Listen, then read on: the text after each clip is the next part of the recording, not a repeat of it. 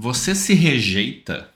Melhor dizendo, pensa só, tu chega num lugar e tu se sente rejeitado pelas pessoas. São eles que te rejeitam ou tu te rejeita? Vamos conversar sobre isso que o assunto é bem legal. Eu sou Alex Fagundes, tu tá aqui comigo no Escreva Sua História, nosso bate-papo filosófico terapêutico diário para te ajudar a ser autor e protagonista da tua própria história. Seja muito bem-vindo. Quantas vezes eu sei que tem gente que vai ser rejeitada? Por exemplo, eu sou aqui do Sul. Se tu entrar no, no meio da torcida do Inter com uma camiseta do Grêmio, as pessoas vão te rejeitar. Se tu entrar no meio da torcida do Grêmio com uma camiseta do Inter, as pessoas vão te rejeitar. Mas a questão é um pouco mais profunda.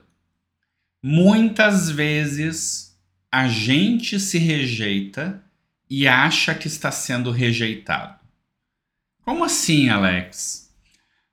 Às vezes a gente olha, está num lugar e a gente, por se rejeitar, a gente projeta nos outros a rejeição. E quando a gente projeta nos outros a rejeição, a gente tá, já está esperando ser rejeitado. E de uma forma não verbal, ou seja, com a tua linguagem corporal, tu passa a mensagem de que tu não quer proximidade. E aí sabe o que, acontece? Ninguém se aproxima. E aí tu confirma aquela tua historinha mental de que ninguém gosta de ti e que tu realmente é rejeitado. Ah, mas isso não quer dizer que eu posso sim estar sendo excluído? Pode, mas é de outro ponto que eu quero falar hoje. É aquelas vezes em que tu chega perto de um grupo e o grupo nem te conhece ainda e tu já está se excluindo daquele grupo. Por quê?